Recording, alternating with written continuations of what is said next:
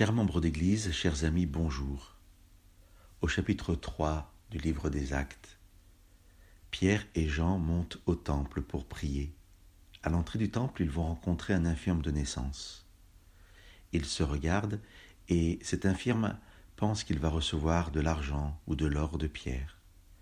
Mais au verset 6, nous pouvons lire ceci. Pierre dit, Je ne possède ni argent ni or, mais ce que j'ai, je te le donne.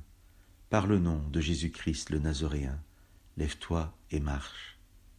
Et le texte continue comme cela, saisissant l'homme par la main droite, il le fit lever.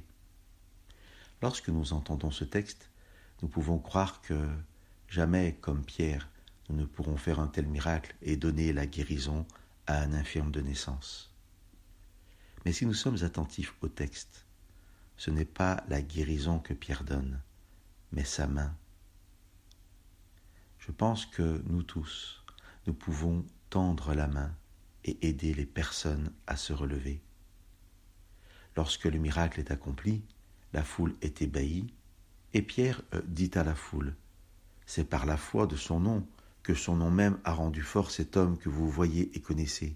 C'est la foi, la foi par Jésus, qui lui a donné ce complet rétablissement devant vous tous.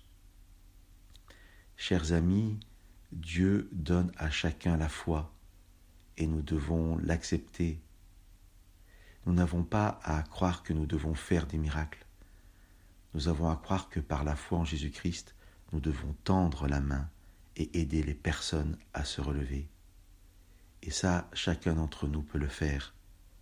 Que nous puissions être des instruments entre les mains de Dieu pour tendre la main à l'autre et voir le miracle de Dieu s'accomplir dans la vie de chaque personne à qui nous avons tendu la main. Que Dieu vous bénisse.